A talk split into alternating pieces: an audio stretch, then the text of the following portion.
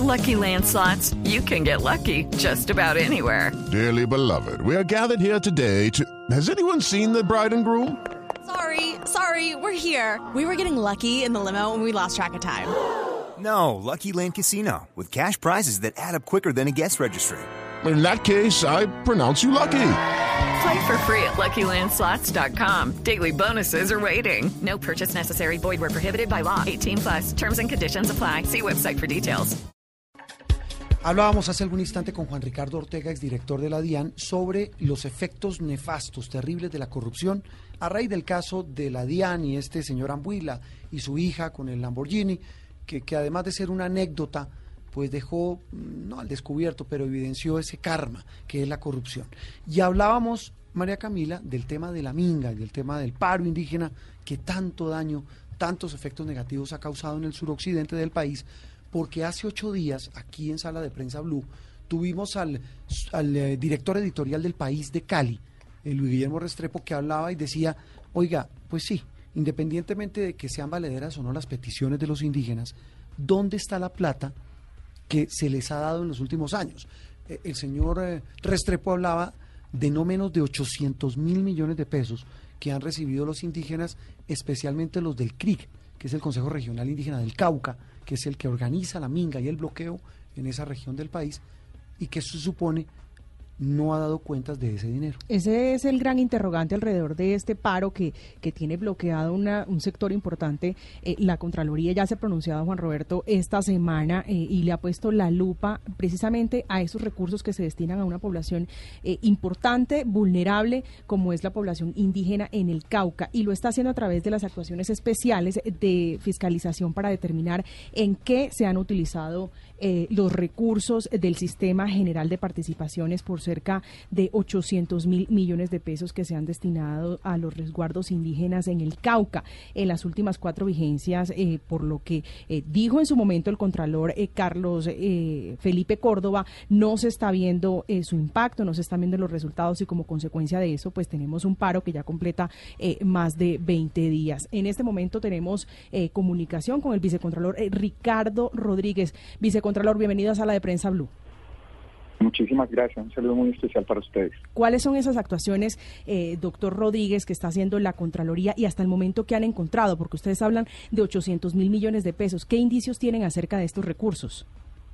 Bueno, muchísimas gracias. En este momento estamos en, en, el ejercicio de planeamiento de lo que va a ser una actuación especial para poder hacer una revisión total de lo que han sido los recursos transferidos a los resguardos indígenas por varios por varias fuentes de, de, recursos, el sistema general de participaciones y también vamos a mirar dineros que se han aportado de las regalías a algunos resguardos y algunas obras que tienen finalidad a las comunidades indígenas.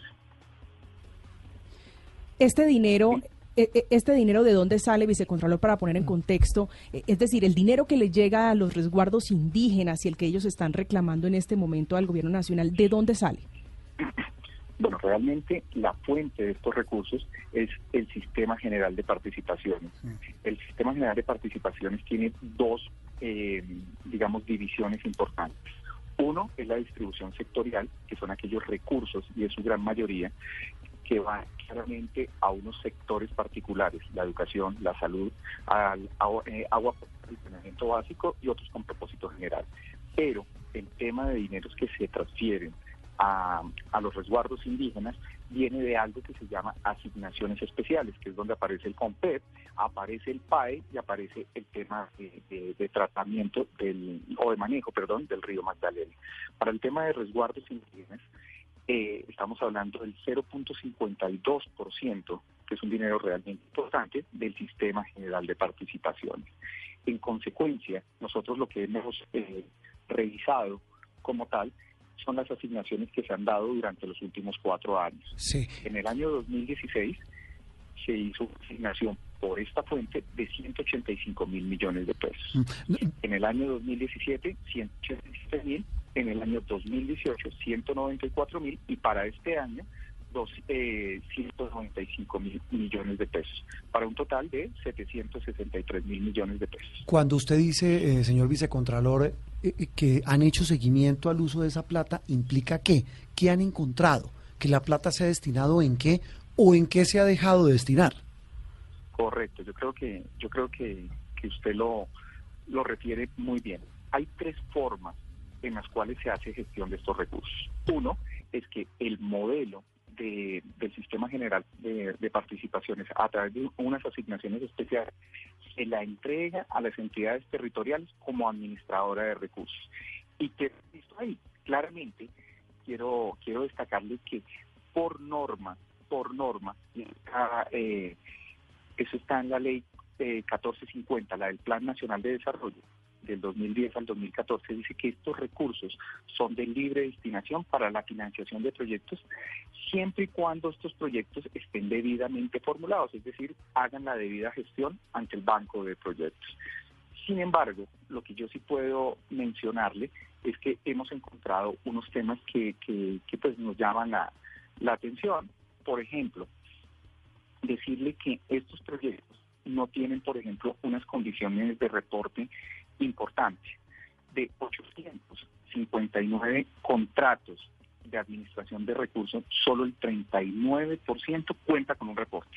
Es decir, 526 contratos no se conoce a través de los responsables que tienen que hacerle de una manera seguimiento en los entes territoriales y a través de los resguardos para este tema. Entonces, acá la preocupación que nosotros tenemos es que de alguna manera esos propósitos, esas finalidades del Estado para poder apoyar eh, claramente los, los resguardos en su sistema de salud, en sus sistemas políticos y de organización, en, en, los temas ambientales, en los temas de derechos humanos, en los temas de educación, no se están cumpliendo debido a que estos recursos generalmente tienen un propósito de mejorar las competencias, es decir, que exista mejor salud, que tengan oportunidades de educación.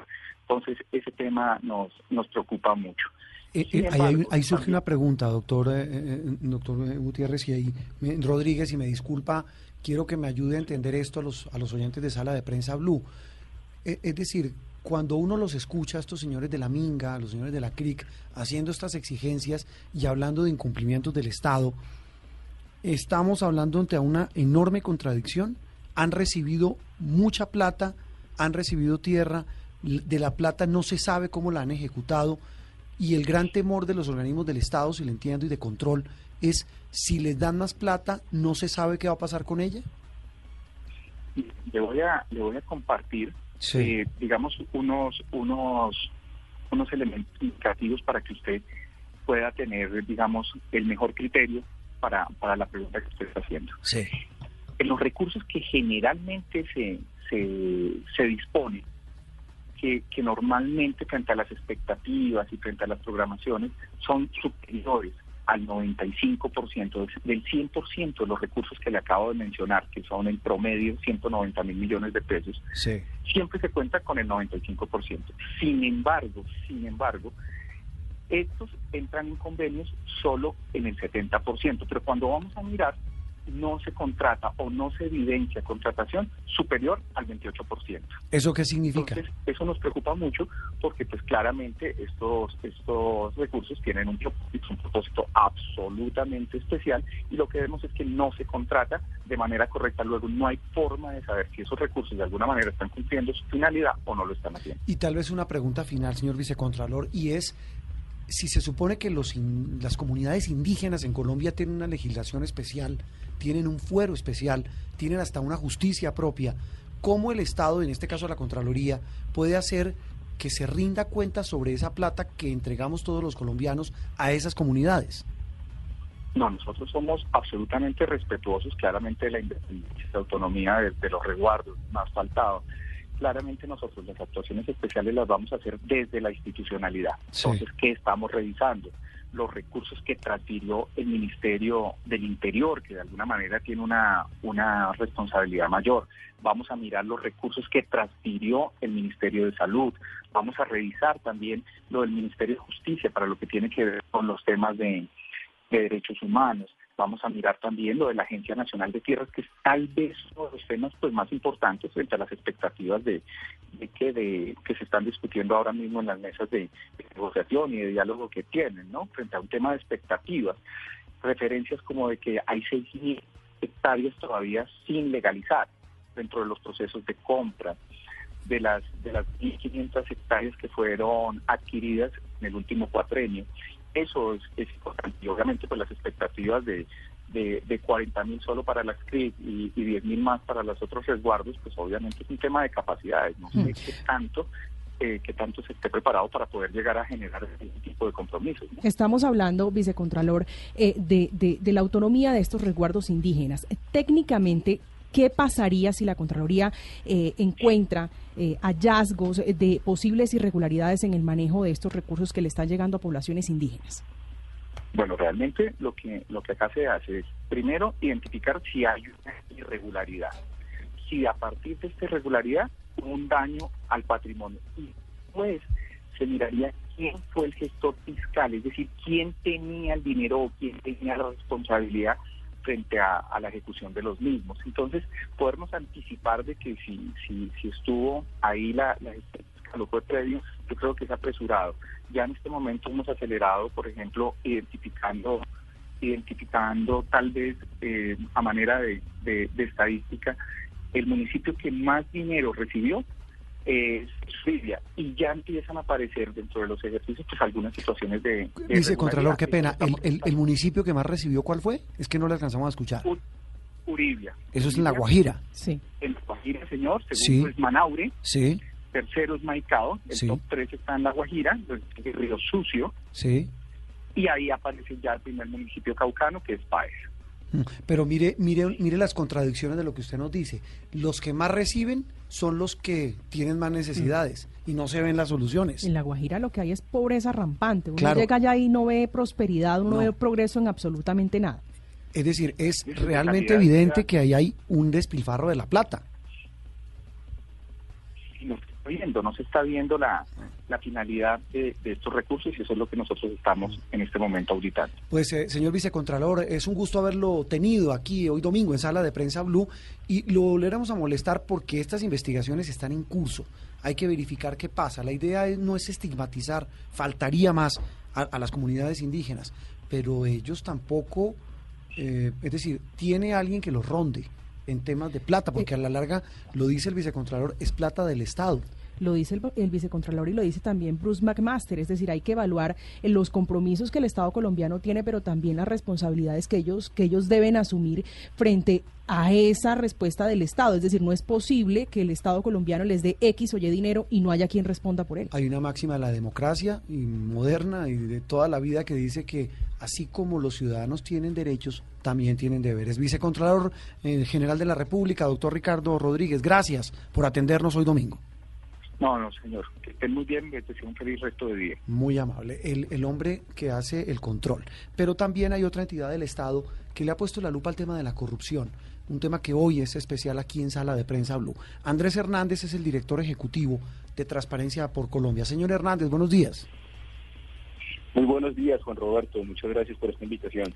Bueno, hemos hablado del tema del Lamborghini, de la DIAN, estábamos hablando de lo que ha encontrado la Contraloría con la plata que le han entregado a los indígenas en el Cauca y en otras regiones del país. Hoy, con todos estos temas, pues hubo una frase terrible de nuevo del Contralor y del Procurador esta semana, según la cual la corrupción nos está ganando la batalla. Lo que estamos descubriendo es apenas la punta del iceberg. Y vemos de manera desconcertante que todo lo que se hace pues pareciera que es arar en el desierto. No se le está ganando la guerra a la corrupción. ¿Ustedes cómo lo ven en Transparencia por Colombia?